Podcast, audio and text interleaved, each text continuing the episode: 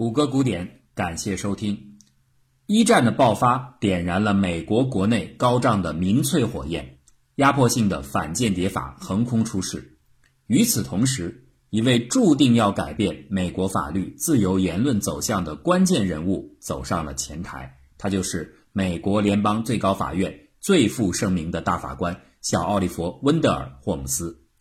霍姆斯和约翰·马歇尔、本杰明·内森·卡多佐。勒尼德·汉德并称为美国四杰大法官，他们以各自的专长傲立于法界群英，而其中霍姆斯和汉德都是将深刻影响自由言论法律精神的重要人物。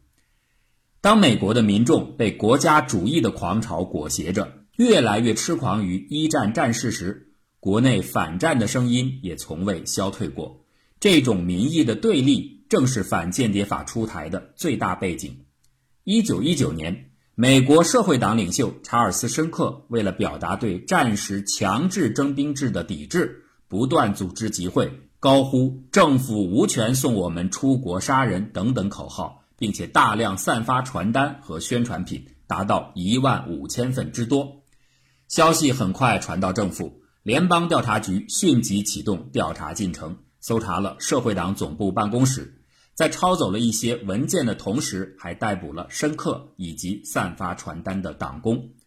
两个人在联邦地方法院被起诉，并被判处二十年有期徒刑。申克以地方法院的判决依据反间谍法违反了宪法第一修正案为由，向最高法院提出上诉，要求推翻有关判决。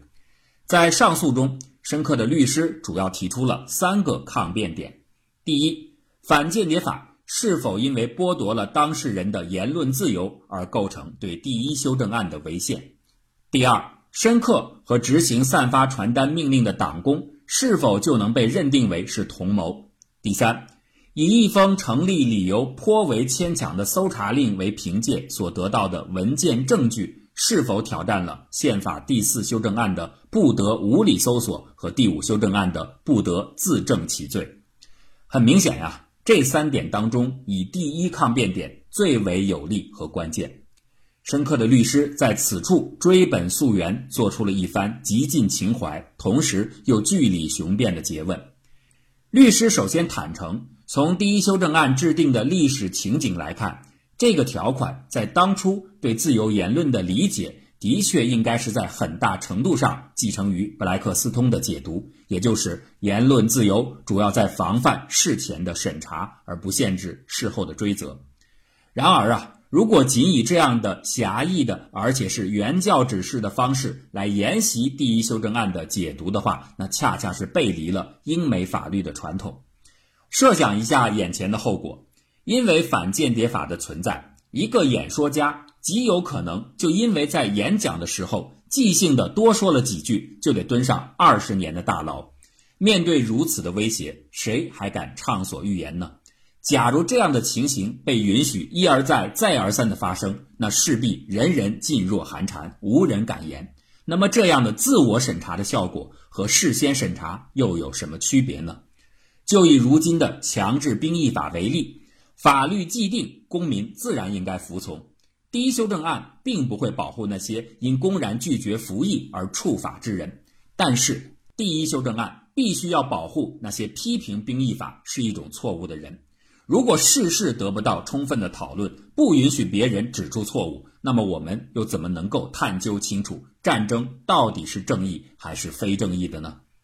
律师的陈词铿锵有力，检方的检察官同样也直击要害。检察官坚持认为。本案根本无关乎言论自由，它不是第一修正案的问题，而只是反间谍法的问题。反间谍法本身并没有禁止来自公民的批评，但是国会有权立法禁止公民拒服兵役。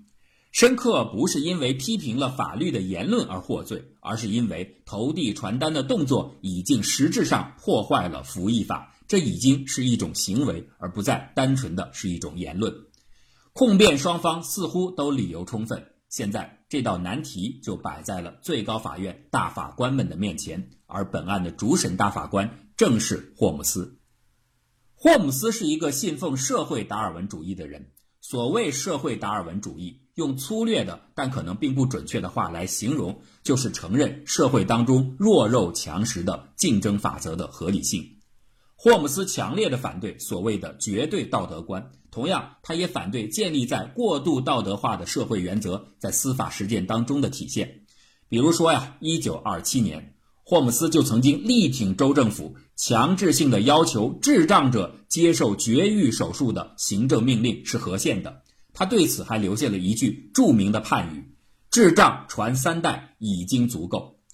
类似的，在一九零五年的洛克纳诉纽约州案的审理当中，霍姆斯处在大法官的少数意见一方。他在异议判决书当中同样留下了一句很经典的话：“宪法。”并不试图支持任何一种特定的经济理论。这句话呀，至今仍在后续众多案件的判决书当中和司法理论的著作当中保持着超高的引用率。可以想见，像霍姆斯这样强调自然竞争、厌弃人为限制的人，一定会倾向于言论表达的自由权利。事实上，也的确如此。霍姆斯完全赞同并且接受了密尔的意见市场观点。支持各种想法应当充分的交锋，而不应受到节制。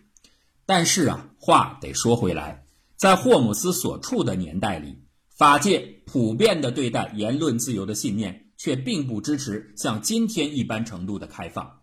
从霍姆斯整个的职业生涯来看，很明显的，他在言论自由方面的看法是通过一系列案例的迭代，在受到了若干重要人物的思想的影响之下。在画出了一道长长的转弯之后，才逐渐的明确起来。这样的一种前后的转折，是环境使然，也是霍姆斯本来的性格所致。或许啊，更准确的应该这样来说：如果不是霍姆斯的话，对待言论自由的法律观念的转变将更加难以出现，或者至少是更加难以出现的如此之早。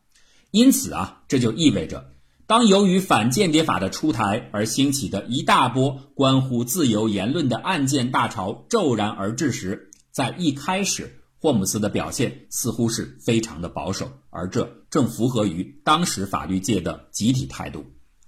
一九零七年的帕特森诉科罗拉多州案，这个案件的主审法官正是霍姆斯。该案当中，一位编辑因抨击法官而被以藐视法庭罪起诉。编辑自我辩解说，自己所说的话都是实情，以此遭到起诉将会破坏宪法的正当程序条款。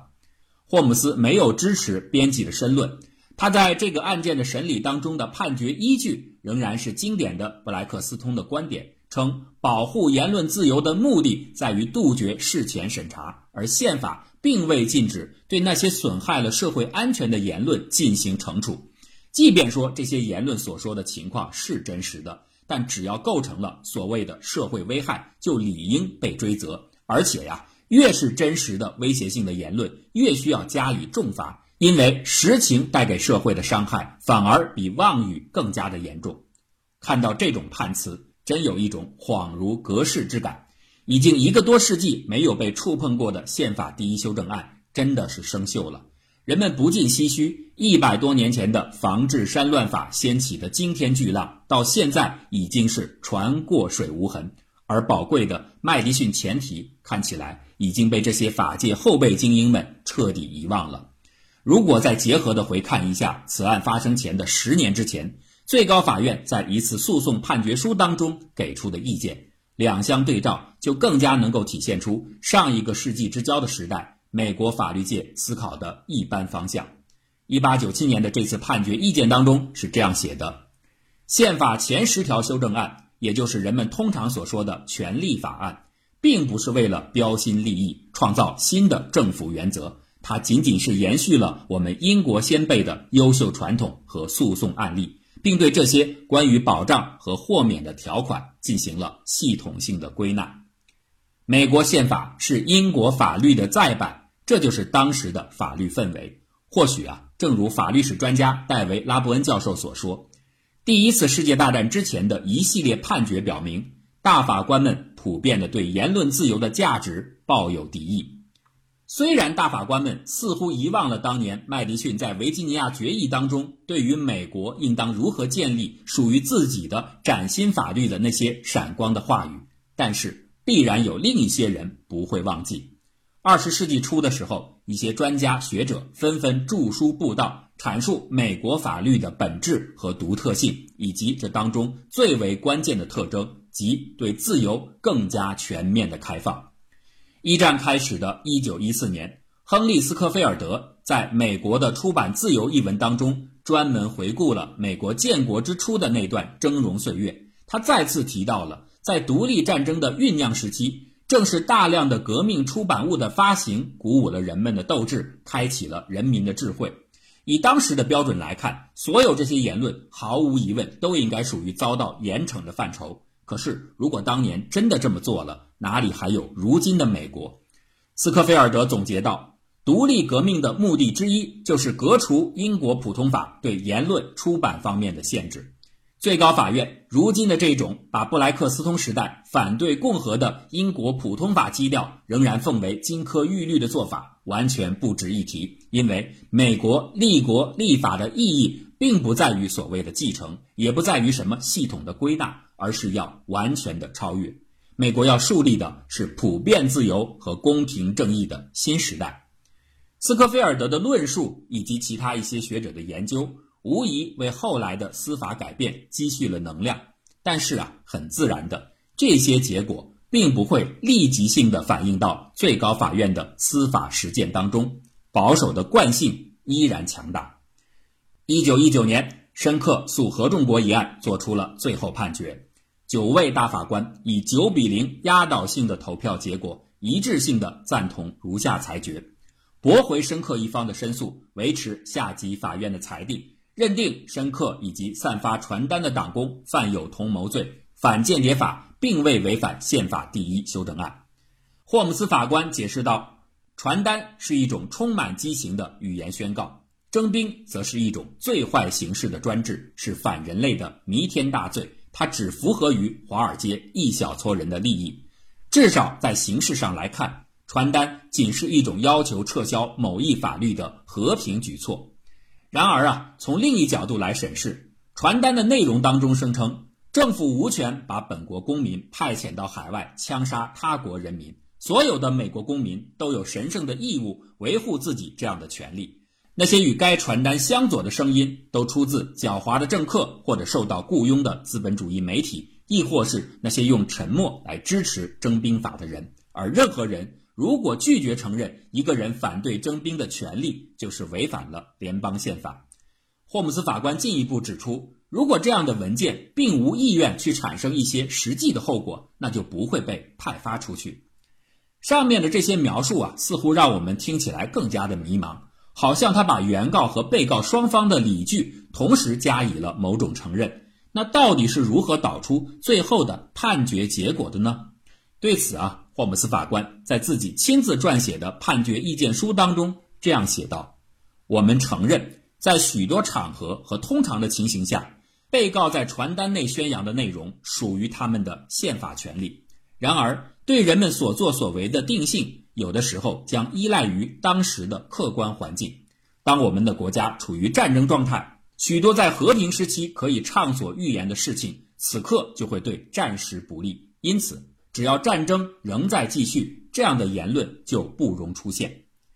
大法官们就是如此，他们往往会用一种意想不到的角度来面对极难取舍的矛盾选择。在本案当中，霍姆斯正是用所谓特殊时期这个方式。摆脱了直接判定散播一种仅仅是鼓动人们拒服兵役的传单到底是言论还是行为的两难判断，并且给出了最后的结论：传单是一种言论，但是此刻不可以传播。